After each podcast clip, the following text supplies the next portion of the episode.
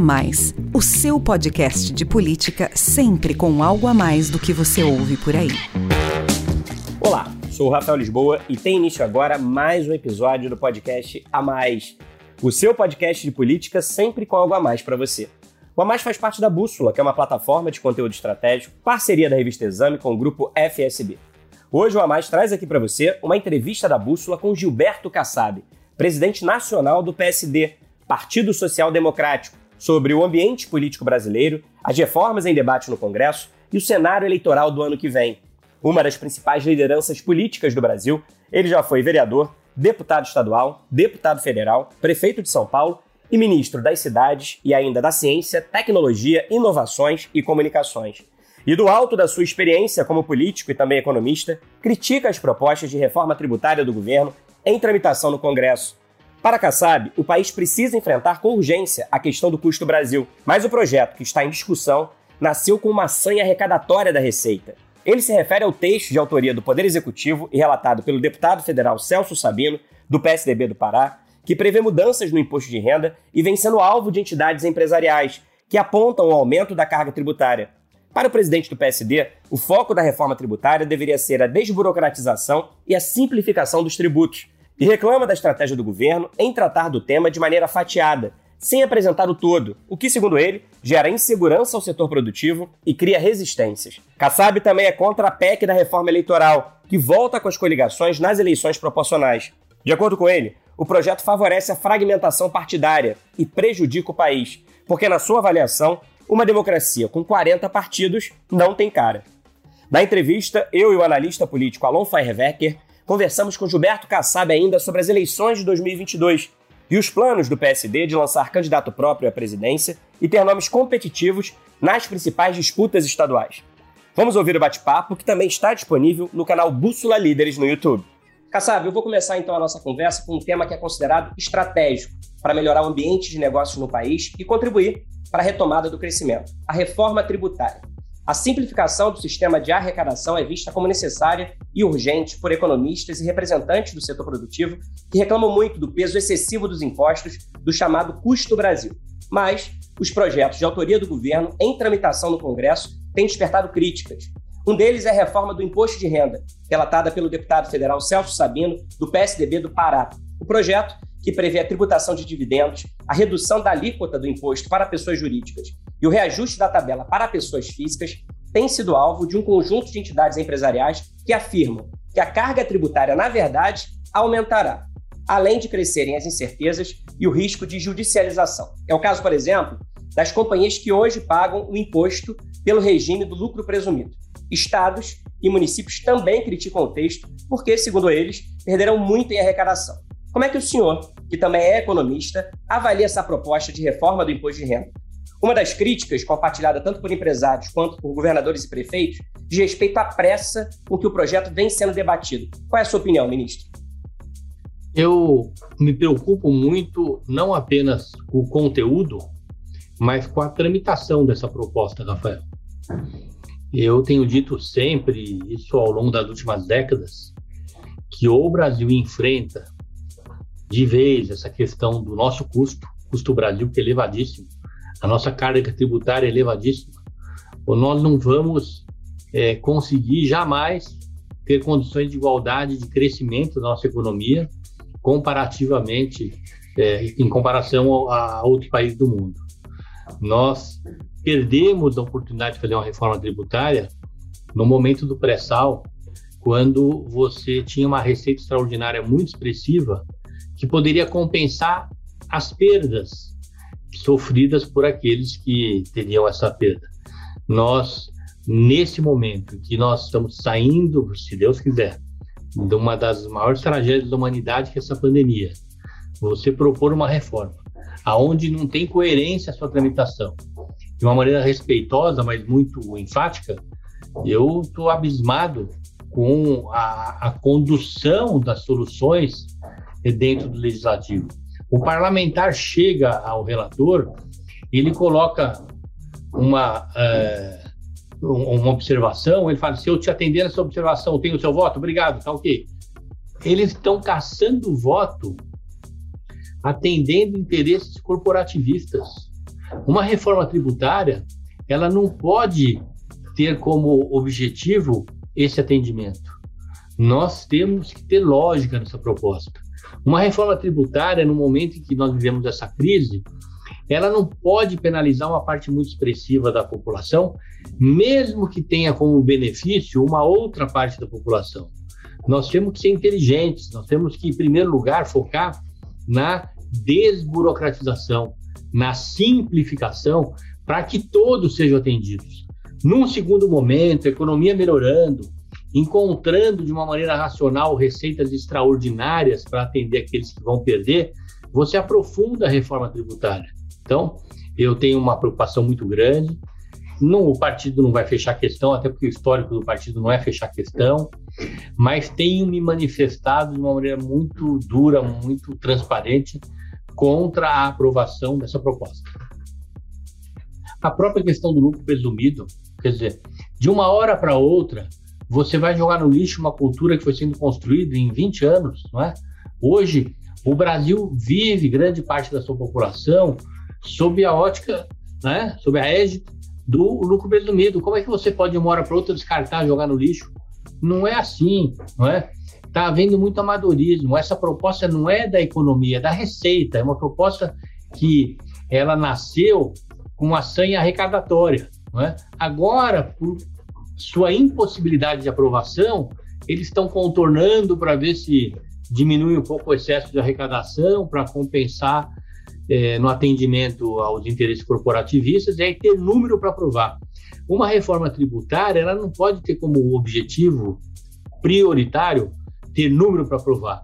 Ela tem que ter como objetivo prioritário ter conteúdo, ser boa para o país, ser boa para a economia.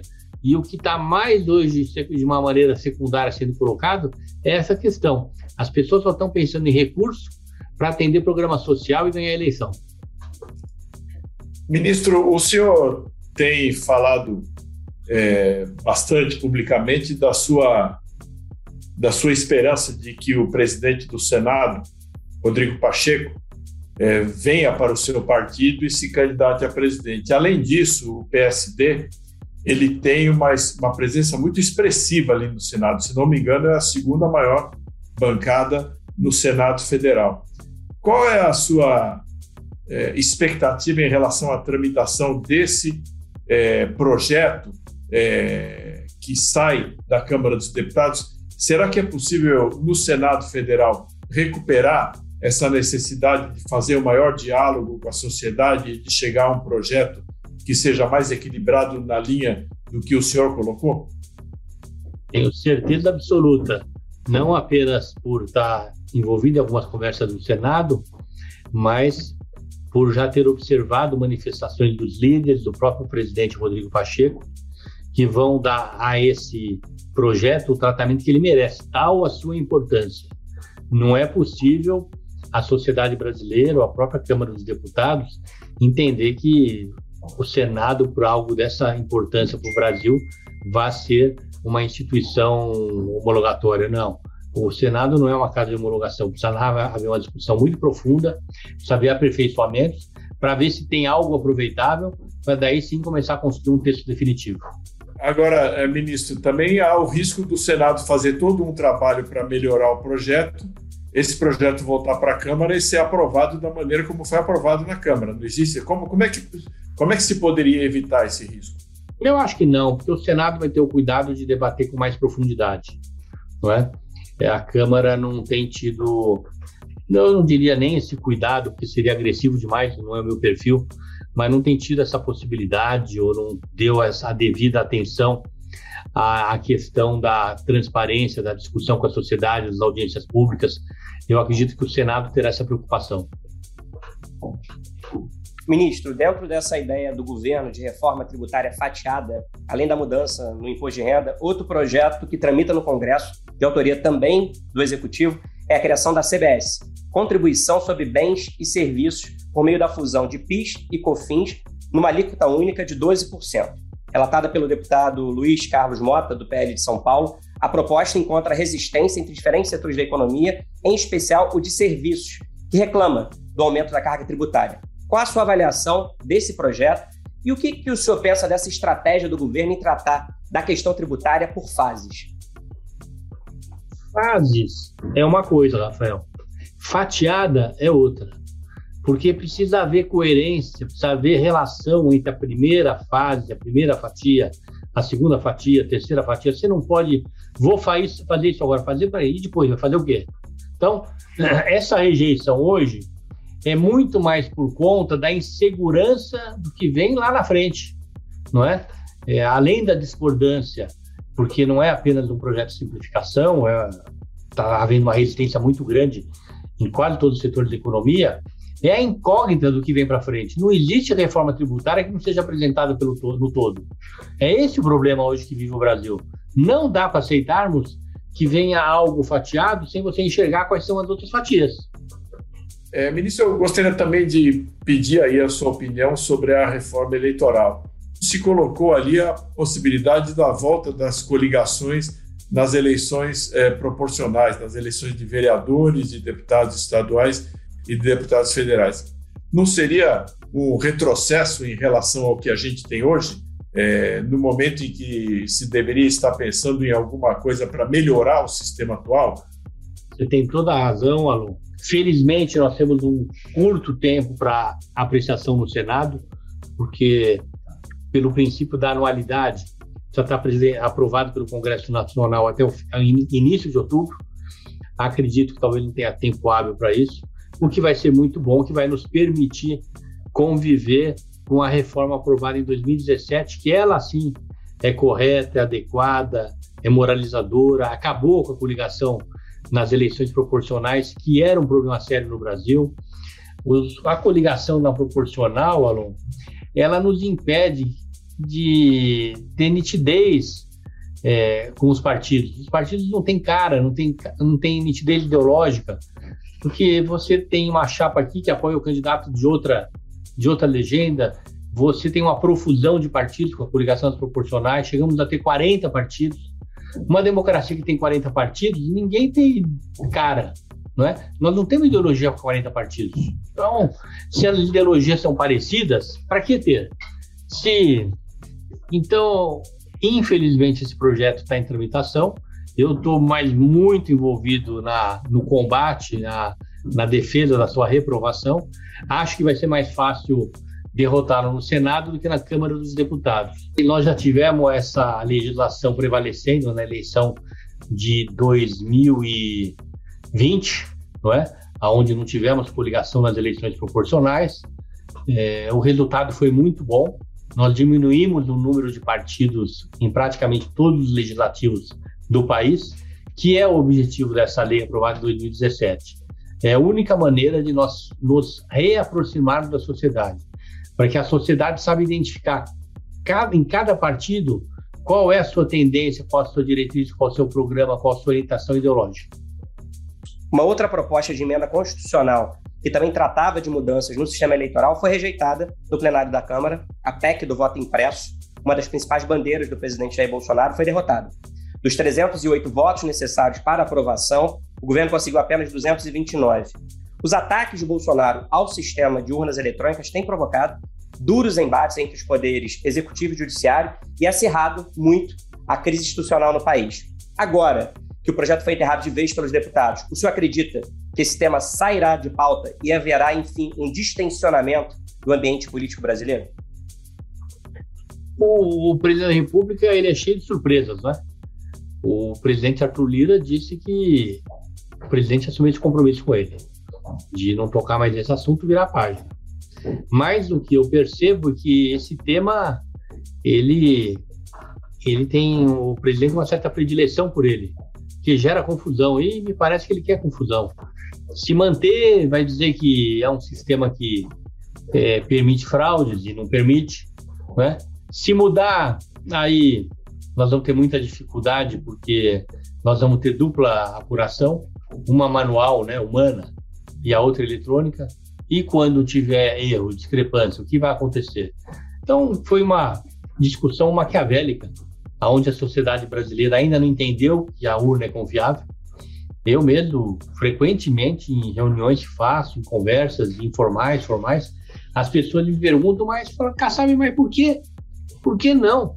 Tem uma duplicidade na apuração, não é mais seguro? Aí você tem que explicar que não é, porque vai correr risco a própria apuração, na hora que tiver uma discrepância, como vai ser feito. As auditagens, elas são é, muito controladas, muito bem feitas por empresas brasileiras e internacionais. Quando você explica, a pessoa entende. Então, é, esse projeto, eu acho que o presidente Bolsonaro não vai esquecer, vai continuar com seu estilo de tentar criar confusão, o que é muito ruim para o país, vai perturbar a eleição, mas o Brasil é mais forte que isso, a nossa democracia é mais forte que isso. O senhor já é, tocou várias vezes no assunto da eleição presidencial no ano que vem, como eu mesmo já disse aqui no começo da, das minhas intervenções, o senhor está empenhado aí em trazer o presidente do Senado, Rodrigo Pacheco, é, para o PSD, para que ele seja candidato a presidente da República.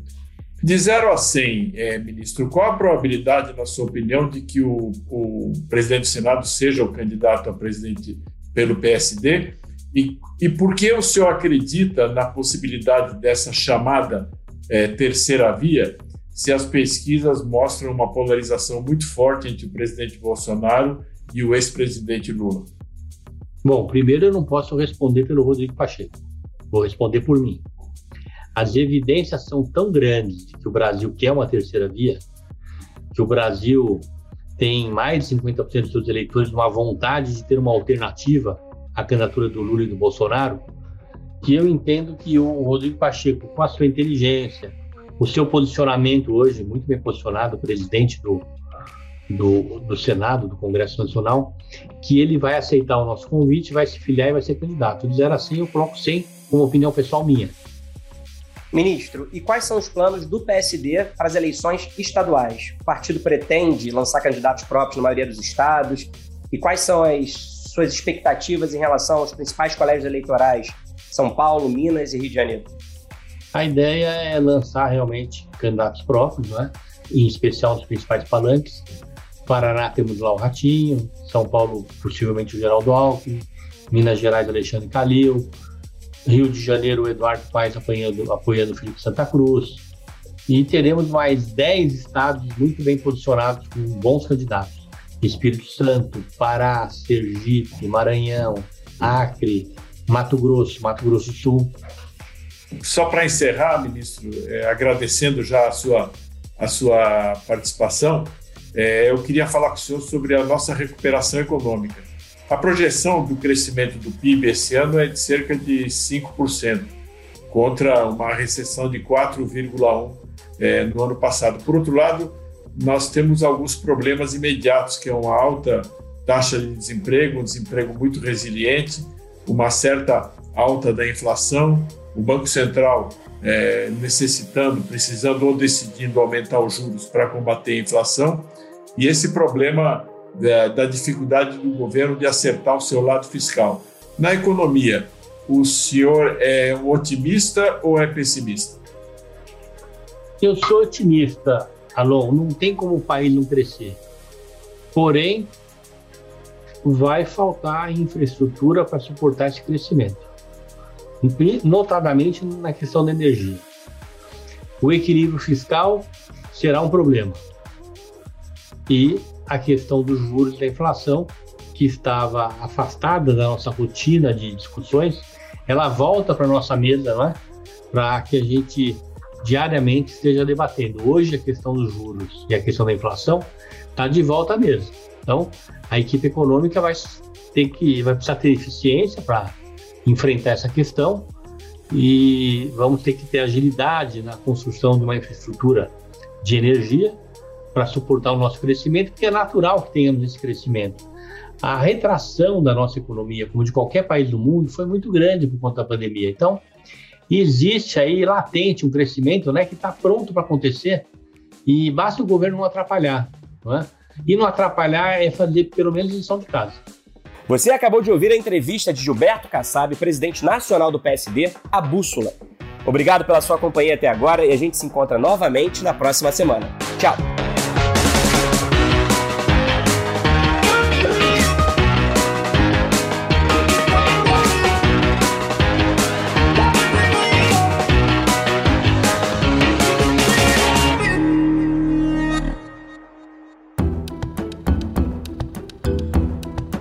Na edição Guilherme Baldi, este podcast faz parte da plataforma Bússola, um produto do grupo FSB.